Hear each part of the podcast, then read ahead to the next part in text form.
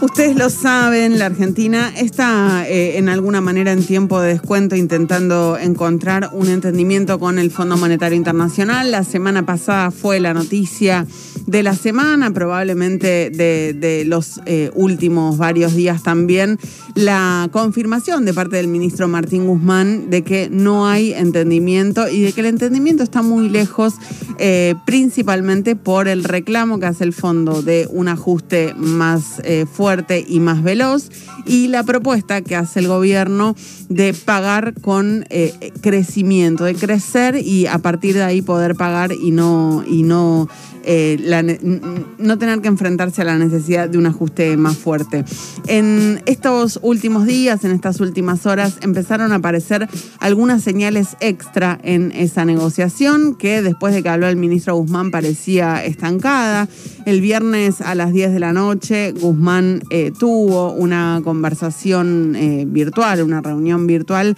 con Ilan Goldfein, el nuevo director del hemisferio occidental del fondo, que es en última instancia el responsable del diseño del programa a 10 años que está buscando la Argentina. Además aparece, bueno, eh, la ronda de eh, reuniones que van a tener los equipos técnicos a lo largo de esta semana y también la confirmación de que el jefe de gabinete, Santiago Cafiero, va a tener la primera reunión de alto nivel con eh, autoridades estadounidenses, en este caso con Anthony Blinken, que es el secretario de Estado de Joe Biden.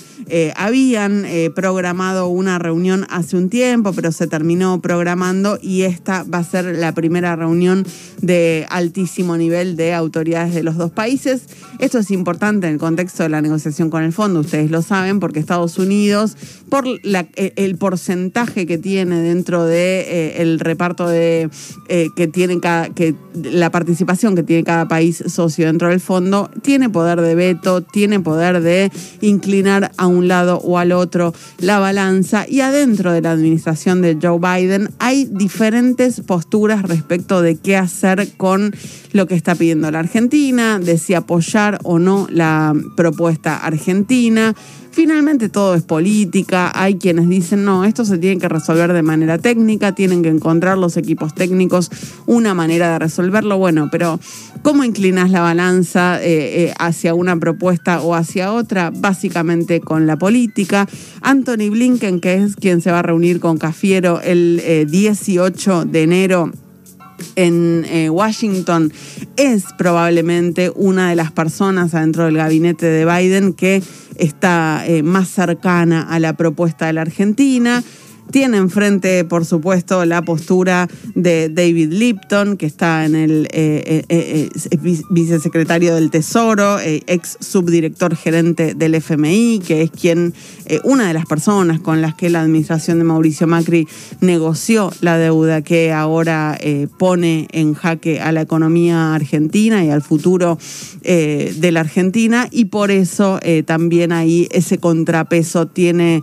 mucha relevancia hay posturas encontradas dentro de la administración eh, estadounidense y por ahí pasa también la reunión que va a tener Cafiero con Blinken, una reunión en la que no es temario eh, ni excluyente ni oficial la deuda con el fondo, pero por supuesto es el tema que más le interesa a las autoridades argentinas para conversar. Eh, probablemente también eh, en esa eh, reunión hablen de otras cuestiones, del cambio climático, de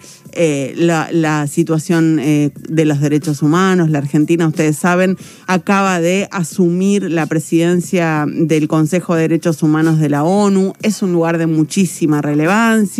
Ese Consejo de Derechos Humanos va a tener una sesión especial en el segundo semestre en nuestro país y eso también le interesa a Estados Unidos, porque más allá de em, la discusión interna respecto de lo que es el gobierno de Alberto Fernández, más allá de algunos títulos periodísticos que incluso dicen respecto de la CELAC que la Argentina ahora está presidiendo un organismo integrado por Nicaragua, Venezuela y Cuba, claro, un organismo que también integran, no sé, eh, el Chile de Sebastián Piñera, el Uruguay de la calle Pou, que integra Colón. Bueno, hoy Santiago Juncal, nuestro columnista eh, de, y especialista en política internacional, va a venir a conversar un poco de esto pero más allá de la visión interna que hay sobre el gobierno de Alberto Fernández, a nivel regional y eh, incluso para Estados Unidos, es un gobierno eh, que puede eh, intermediar ante otros gobiernos de la región. Es un gobierno visto como es un gobierno visto como moderado y eso puede sumar en este contexto para intentar destrabar a partir de la postura de los Estados Unidos la negociación con el Fondo Monetario Internacional, algo que no ha sucedido hasta el momento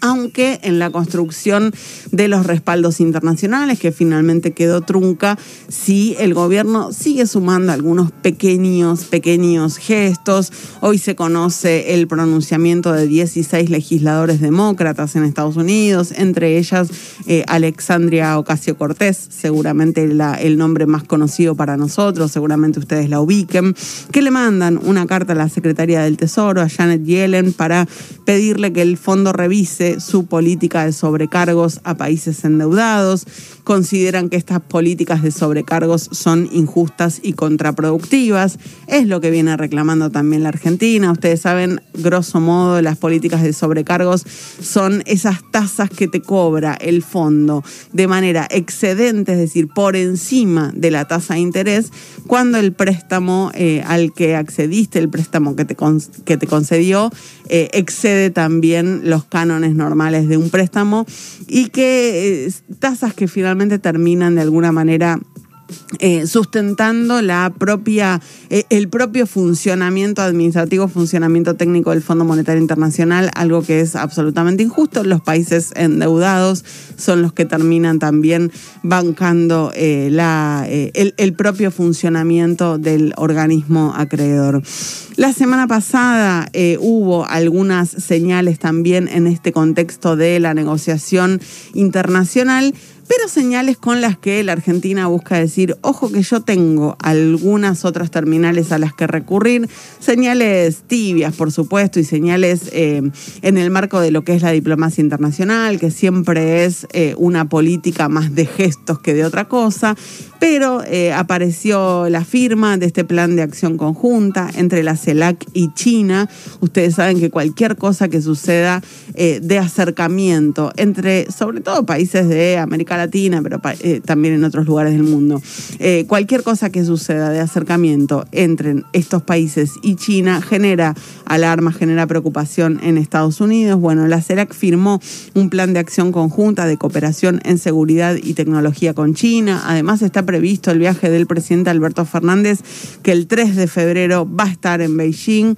por los Juegos Olímpicos de Invierno, también por eh, la incorporación de la Argentina a esta nueva ruta de la seda que está buscando, eh, que, está impulsando en realidad China con muchos países de la región. Bueno, son algunas señales de alarma también como para decir, ojo que si la negociación no, se destraba, si esto sigue tan complejo, si la Argentina se enfrenta a un cronograma de pagos al que no puede hacerle, eh, hacerle frente, está la posibilidad, están ahí eh, los chinos esperando eh, para también intervenir y para generar más llegada política a la región. Insisto, son señales tibias en el marco de lo que dicta el lenguaje de la diplomacia internacional, pero que están ahí plantadas. Además, aparece como horizonte la reunión que deberían tener la semana que viene, se suponía que iba a ser hoy, mañana, finalmente aparentemente va a ser la semana que viene, del ministro de Economía Martín Guzmán con los gobernadores y el jefe de gobierno de la ciudad, todos integrantes de Juntos por el Cambio. Una reunión que probablemente no tenga muchas más novedades que las que Guzmán ya compartió con, los, con el resto de los gobernadores, de los vicegobernadores, de los ministros de Economía de todo el país, pero que eh, debería servir para eh, dar una señal de unidad una señal de unidad que el fondo viene reclamando, porque lo que quiere saber es si el plan que va a firmar con este gobierno en la Argentina va a ser respetado por cualquier gobierno que venga a partir de 2023, sea eh, del signo político del actual o sea del signo político de la principal alianza opositora. En este juego de la política interna, en el juego... Mm,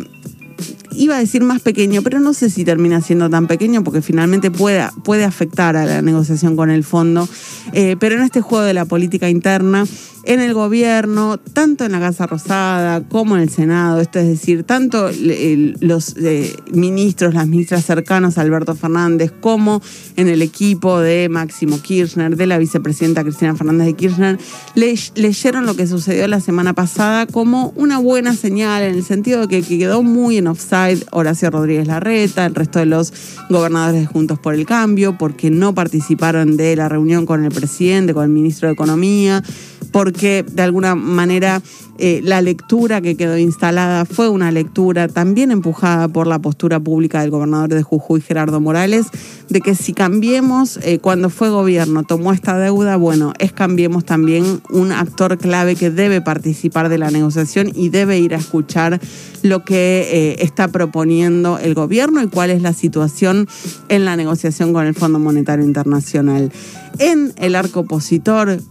también hay quienes dicen cuanto peor mejor, en el sentido de que si el gobierno finalmente no logra resolver la situación de la deuda, no logra encontrar un camino de entendimiento con el Fondo Monetario Internacional y se ve obligado a, por ejemplo, o ir al default o aplicar un ajuste más severo del que desea aplicar, cualquiera de esos dos escenarios pueden eh, terminar, obviamente, impactando en la imagen pública del gobierno y eh, generando que en 2023 la opción opositora más fuerte, que Juntos por el Cambio creen que van a ser ellos, termine cosechando más votos. Bueno, cualquiera de estas dos visiones termina siendo contraproducente a los efectos de futuro de la Argentina y de encontrar un entendimiento que no sea tan perjudicial como podría terminar siéndolo. Estamos entrando en las semanas de descuento y por supuesto vamos a seguir muy de cerca esta negociación porque va a ser lo que va a determinar muy probablemente nuestros próximos 10 años. Twitter, arroba, pasaron cosas 899.